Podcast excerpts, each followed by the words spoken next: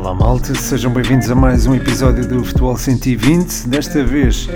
é um episódio flash e com é, uma análise sobre aquilo que foi o sorteio da, das competições europeias para as equipas portuguesas. Também irei dar uma olhadela ao sorteio das Champions que não inclui as equipas portuguesas e esse sorteio trouxe também grandes jogos como o PSG eh, Bayern ou o Liverpool Real Madrid mas, mas pronto, isso fica é, em exclusivo para os patronos em patreon.com.br futebol 120. Muito obrigado desde já pelo apoio que dão lá e também o apoio que dão aqui ao ouvir estes, eh, estes episódios. É, é sempre, sempre porreiro e também é muito bom ouvir o vosso feedback que até agora tem sido sempre positivo. Já sabem, todo ele será bem-vindo. Antes de avançar para o sorteio, devo só recordar aqui que o Thinking Football Summit está aí à porta. É um evento em que se respirará futebol durante três dias, eh, de 18 a 20 de novembro, na Super Boca Arena, no Porto e o Futebol 120 vai lá estar, assim como eh, participantes como Luís Campos do PSG, o Tiago Pinto da Roma, o Abel Ferreira, antigos jogadores e treinadores, presidentes de clubes de, da Liga e muitos outros oradores, eh, alguns ainda por confirmar, podem ver eh, toda a lista, toda a programação no site oficial em thinkingfootball.com. A diferença deste evento para outros da indústria desportiva é que, além das conferências, vai haver um espaço de feira em que várias empresas estarão presentes e vários clubes da Liga Portugal eh, também eh, marcarão a presença com jogadores, treinadores e dirigentes. Eh, vai existir também um mini estádio onde eh, vão existir jogos de exibição e até um jogo com os embaixadores da Liga. Um, o dia em que eh, irá ser gravado o episódio ainda não está confirmado, mas enfim, é, o Futebol 120 vai lá estar durante os três dias e, e, e gostava muito de, de vos ver. Se comprarem o bilhete Full Access podem ter 40% de desconto com o código TFSPOD, eh, TFS POD e caso queiram apenas estar presentes na, na parte divertida do, do evento já podem comprar o Fun Ticket que é um bilhete diário com o custo de 10 euros para adultos e 5 euros para crianças. Eh, também podem comprar um pack família em que 4 bilhetes ficam por 20 euros. Eh, quanto ver-vos por lá. Olhando agora para aquilo que foi o sorteio das competições europeias para as equipas portuguesas eh, enfim, o Benfica e o Futebol Clube do Porto acho que têm é, muitas hipóteses de passar à próxima fase, o mesmo se pode dizer do Sporting. Se calhar quem tem a tarefa mais complicada, se olharmos ao, enfim, ao nível teórico de dificuldade e comparando as duas equipas, se calhar será o Sporting Braga. Uh, e é pelo Braga que eu começo. Um, vai enfrentar uma Fiorentina que, um, enfim,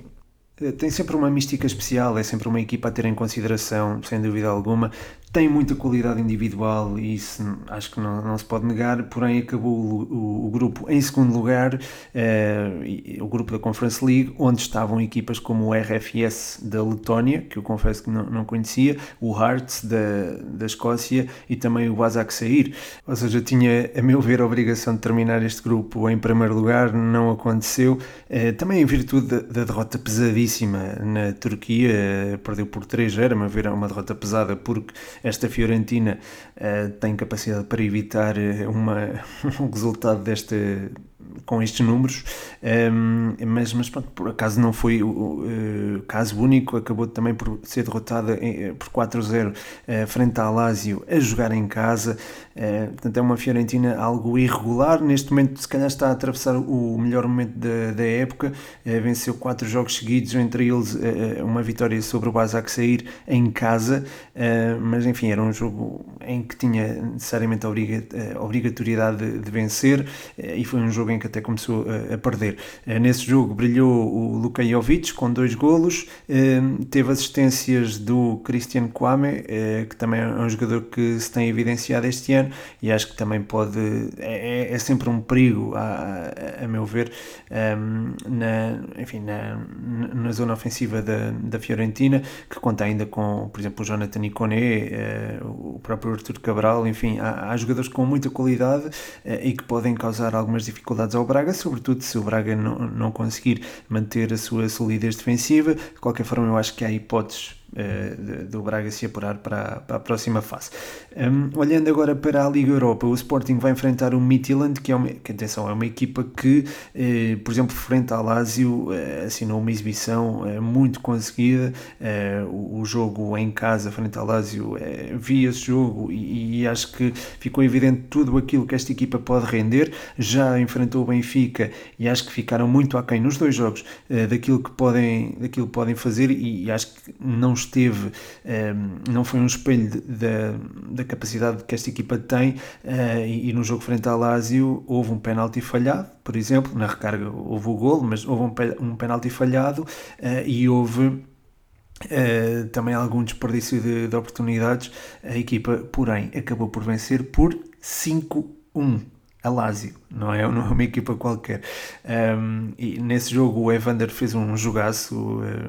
enfim, teve duas assistências e meia, vá, porque uma das assistências foi após o penalti falhado, marcou um golo uh, e, e, pronto, foi um jogo onde destacou o Anders Dreyer, é um jogador de quem eu gosto bastante, e também o Isaacson, um miúdo de, de 21 anos, um miúdo dinamarquês que eu acho que também pode vir a dar que falar no, no futuro. Um, tem sem dúvida alguma bons valores. Agora, o Sporting tem também muita qualidade e, enfim, apesar do Benfica ter superado o Midtjylland com relativa facilidade e de o Midtjylland ter estado furos abaixo daquilo que pode render, acho que mesmo estando eh, subindo o nível, digamos assim, o Sporting tem capacidade para levar de vencidos os dinamarqueses, acredito que, que isso aconteça e acredito que possam seguir em frente. De qualquer forma, faz aqui uma ressalva não só para este jogo, mas também para o jogo do Braga e para os outros também de, de, das competições europeias ainda é muito cedo para se traçar eh, previsões, porque eh, estamos a falar de, de, um sorteio que ocorreu em novembro e de jogos que se vão disputar em fevereiro, eh, com um Mundial pelo meio e com tudo o que pode acontecer também na, na janela de mercado de janeiro. Portanto, é preciso colocar esta ressalva, mas de qualquer forma, acho que o Sporting, com a equipa atual, teria capacidade para bater o Midtjylland, eh, melhorando os seus processos defensivos, melhorando também toda a sua um, ehm, articulação, uh, enfim, to, todo o ambiente também que se vive à volta do Sporting e que não é propriamente benéfico, acho que é pacífico dizê-lo. Uh, acredito que os Leões superem com maior ou menor dificuldade o Midtjylland e que se apurem para os oitavos de final da, da Liga Europa. Um, ehm, olhando agora para as Champions, o Benfica e o Futebol Clube de Porto podem dar-se, a meu ver, por satisfeito com os, com, os, hum, com os adversários que apanharam. É certo que no caso do Futebol Clube do Porto eh, podia ter sido melhor, não é? Eh, mas também podia ter sido muito pior. Imaginem um PSG ou um Liverpool. Acho que o sorteio foi, foi relativamente amigo do, do Futebol Clube do Porto. Eh, acho que agora é, uma, é 50-50 entre Futebol Clube do Porto e Milan, se bem que, pronto, dou sempre a, ressalva, o jogo só se vai disputar daqui a. Quatro meses. É, portanto, e daqui a quatro meses pode acontecer muita coisa. De qualquer forma, este Inter um, está a fazer uma Série A bastante aquém daquilo que do desejável, não é? E também daquilo que era esperado pela maior parte dos analistas. Um, neste momento, e no último jogo, aliás, foi derrotado pela Juve por 2-0 um, e pronto, perder 2-0 com a Juve neste momento já não é assim tão... Um, normal, não é? Ficamos assim. Mas pronto, foi um jogo disputado em, em Turim Uh, e pronto, isto, isto, normalmente representa uma, uma, carga, uma carga maior e também é mais justificável, digamos assim, que a Juve uh, vence, é mais justificável que haja uma derrota frente aos, aos Bianconeri. Uh, quero destacar aqui o papel do Kostic nesta vitória e também alguma fragilidade do Dumfries para controlar as subidas do, do Sérvio. ainda assim, o meio campo do, do Inter funciona muito bem, o Barella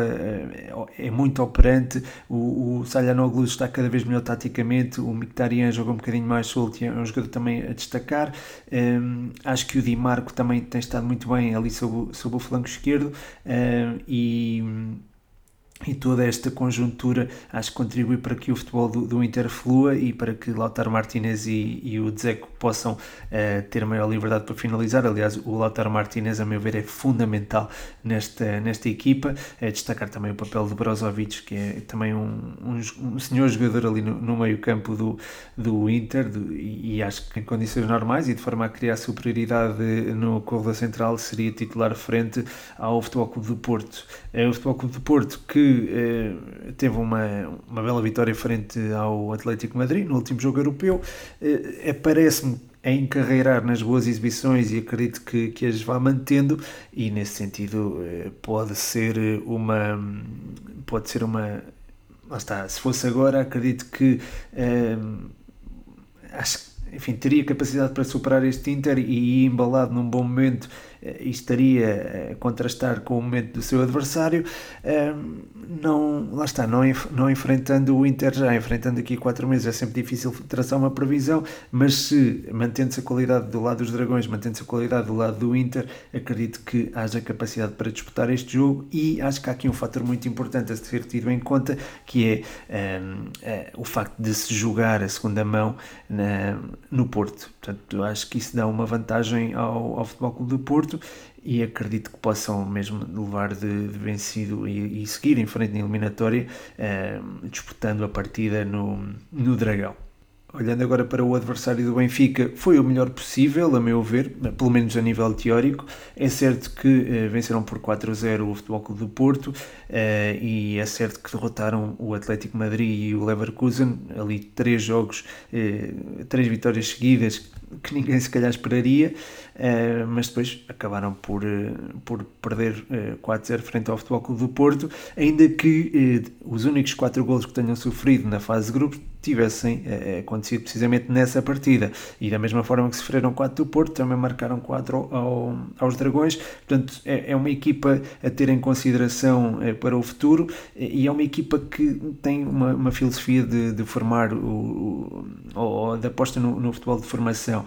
Há jovens a aparecer com muita qualidade, como é o caso do Skov Olsen, o próprio Jutgla, que já jogou no, no Barcelona, tem escola de Barcelona. Um, enfim, há, há, há, jogadores com muita qualidade, há jogadores novos, há também uma mistura, se calhar saudável, até entre experiência e juventude, com jogadores como o Mignolet e o Mechele, eh, enfim, o Mechele que não é propriamente um jogador conhecido do grande público, mas está-se a afirmar eh, neste, nesta equipa, também se pode dizer o mesmo do Van Aken, um, portanto, há aqui uma, uma dinâmica interessante deste, deste Bruges, um, que pode uh, efetivamente, enfim, surpreender e pode também enfim, não diria surpreender, mas se calhar provocar algumas dificuldades ao, ao Benfica, se bem que, enfim, o Benfica neste momento, se enfrentasse o Bruges, eh, eu, enfim, eh, daria todo o favoritismo ao Benfica,